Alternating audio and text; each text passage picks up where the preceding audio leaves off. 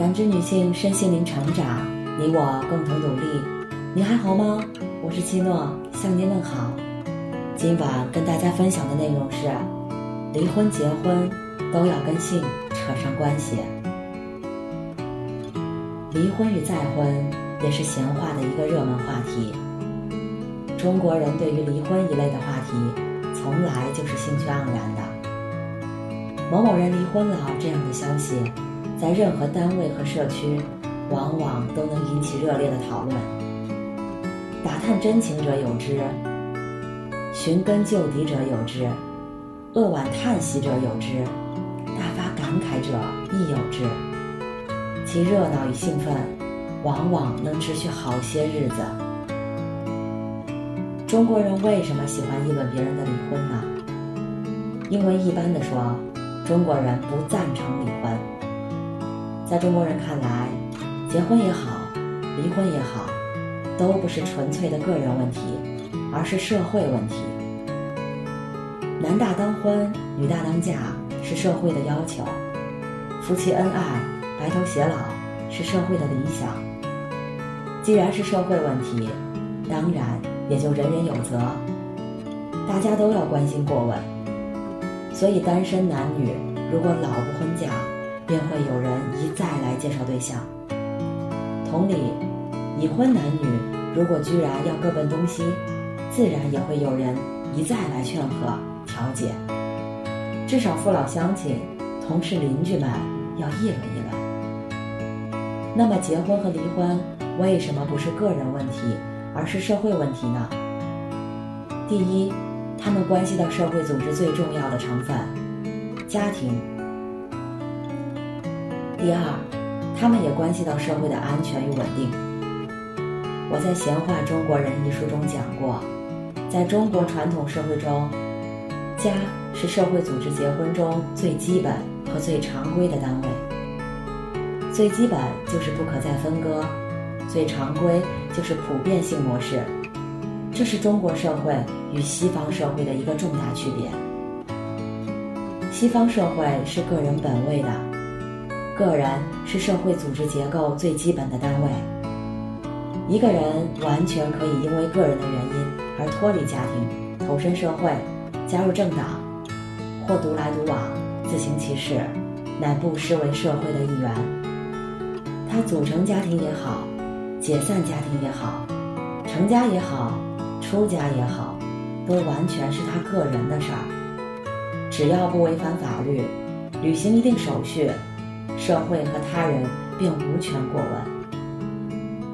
中国传统社会则不同，个人的身份、地位、价值、权利、义务、责任、荣誉、利益，都和他的家庭紧密地联系在一起，并取决于他的家庭，一损俱损。一荣俱荣。比方说，一个人如果出身名门望族，则他的地位也高，面子也大；反之，如果出身贱民庶人，地位则相对较低。同理，一个人如果升了官儿，就会封妻荫子，光耀祖宗；反之，一个人如果犯了罪，则会祸及满门，诛灭九族。可见，社会的奖惩。是施及家人而非个人的，社会的管理也是施于家庭而非个人的，其原因就在于家庭是社会最基本的单位。家庭既然如此重要，则社会对于导致家庭破裂的事儿就不能放任。离婚不但会导致家庭的破裂，而且还会影响社会的安定和政局的稳定。因为如前所述，结婚的第一目的，历来就被说成是和二性之好。以此理，则离婚当然也就是结二性之怨，至少也是绝二性之好了。这样，两个人的离异便很可能导致两个家族之间的仇恨和敌对，甚至突起祸端，大打出手。如果这两个家族是名门豪族，官宦诸侯，则还可能引起政治纠纷，甚至引发战争，至少也会闹得天翻地覆、鸡犬不宁。这种严重后果的产生是很自然的。离婚，尤其是女方被休，对于女方家族而言是极没有面子的事儿，因为这往往会被人揣测是自己的女儿不好，或是不贤惠，或是有过失，或是没福气，或是没妇德，总之是有问题，这才成了没人要的货。更何况，有些问题闲人要深究起来，又多半要归咎于没家教。这就等于直接往女方家族脸上抹黑，岂能容忍？当然，非得一报还一报，大打出手不可了。离婚影响社会安定的第二个方面，是会造成新的单身男女。在中国传统社会来看，单身男女无异于无家浪子，他们和无业游民一样，都是社会的不安定因素。一个人没有职业，也就没有饭碗。没有饭碗就会闹事，比如行窃、诈骗、抢劫、杀人等。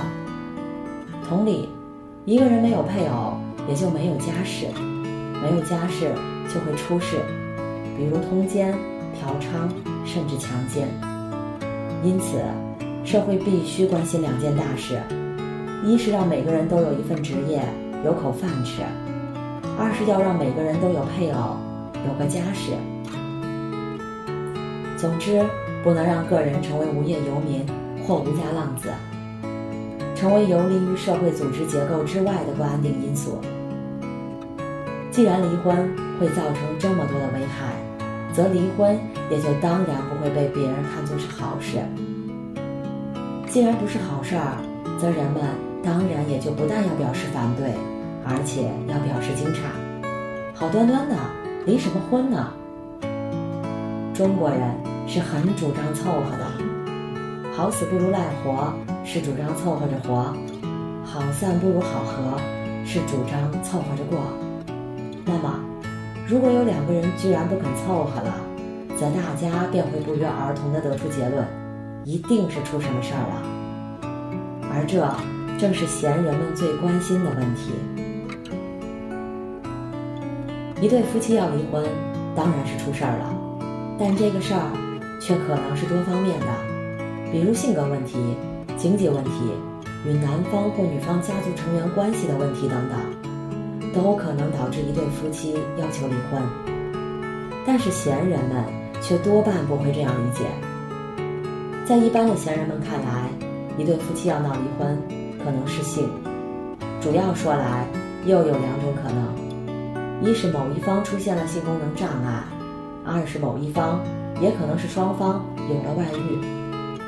无论是何种情况，都足以让人大讲其闲话。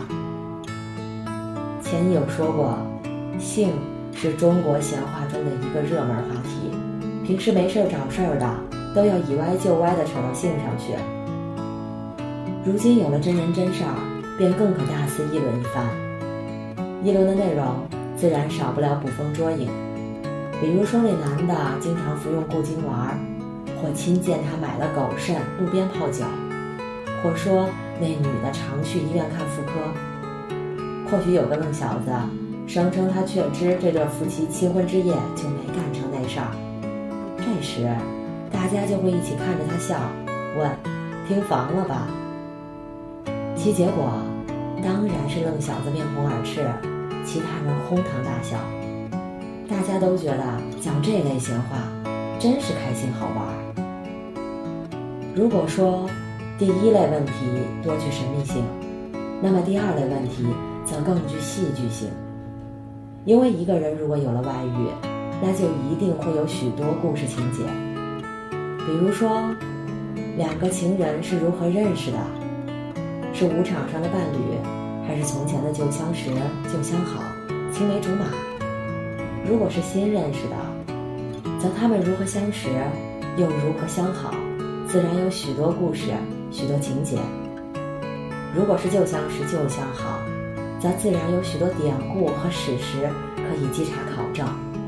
再下来，两个人是如何勾搭成奸的，约会和偷情又在什么地方，这里面也大有文章可做。当然，最精彩的高潮还是捉奸那一幕，可那真是悬念迭出，险象环生，扣人心弦。这时，拥有第一手可靠情报的人，往往会成为众望所归的核心人物，出尽风头。除了叙述情节外，议论人物也是这类闲话的一个重要内容。这时，话题往往会较多的集中于那个第三者，因为如果没有那个第三者出场，这台好戏自然也就无法上演。所以，人们对于第三者的关注。往往会超过离婚的当事人双方。如果那第三者是一位年轻漂亮的女性，则大家的谈性就会更浓烈；如果她竟是一位女明星，而那位男的又是一个大导演，那就不止于大家说说闲话，还会惊动新闻媒体，让许多三流小报重金聘请写手来妙笔生花了。一般的说，中国社会。并不反对再婚，官夫的续弦是一直受到鼓励，寡妇的再教也只是一段时间内被视为失节。但事实上，不少的再婚仍是难免招摇无意的。比如说，童男娶寡妇，处女嫁官夫，就很没有面子。前者是捡别人剩下的货，吃别人啃过的馍，如果不是神经病。那么多半是没本事，后者则是嫁了个二婚头去做填房，那便多半是嫁不出去，不得已而出此下策。因为这些闲人语录，这一类婚姻中，当事人的心理障碍往往都很大，要有很大的决心才行。另一类极易招惹闲话的再婚，是当事人双方都有子女，有子女的再婚。原本就是一件很困难的事儿，其中牵扯到如何对对方前夫或前妻子女相处的问题。这个问题可以说是一个世界性的难题。不过，问题的关键并不在于此，而在于中国传统的观念是把生儿育女看作为婚姻的目的。既然结婚的目的本在生儿育女，那么现在你们已有了子女了。还离什么婚？又再结什么婚？好好领着你们的子女过日子，把他们抚养成人，不就行了吗？显然，已经完成了生育任务，却还要再婚，只能有一个解释。而这个可能有的解释，在许多人看来，又是很可耻的。因为在中国传统社会中，性只以生育为目的才合法，才道德。非生育的姓氏则被视为淫欲，很难免让闲人说闲话。如果双方当事人年龄较大，闲话很多，一大把年纪了，居然还不安分；如果是老夫娶了少妻，闲话也不少。老的固然是老不正经，否则娶那么年轻的女人干什么？女的自然也未必是什么好东西，因为自古嫦娥爱少年。哪有年轻貌美的女子甘愿嫁给老头子的？如果不是早已失身，无法嫁给童男，便是另有图谋，八成是在打那老家伙的遗产的主意，而且说不定还早已暗中养了小白脸，让那个老头傻呵呵的戴绿帽子。显然，这样的闲话不但当事人受不了，便是他们的子女也会感到压力。并因此而极力反对他们的父母再婚。中国中老年人再婚的困难，一半原因往往在此。感谢您的收听和陪伴，如果喜欢，可以关注我们的微信公众号“汉字普康好女人”，普是黄浦江的浦，康是健康的康。添加之后，您还可以进行健康自测。我们下期再见。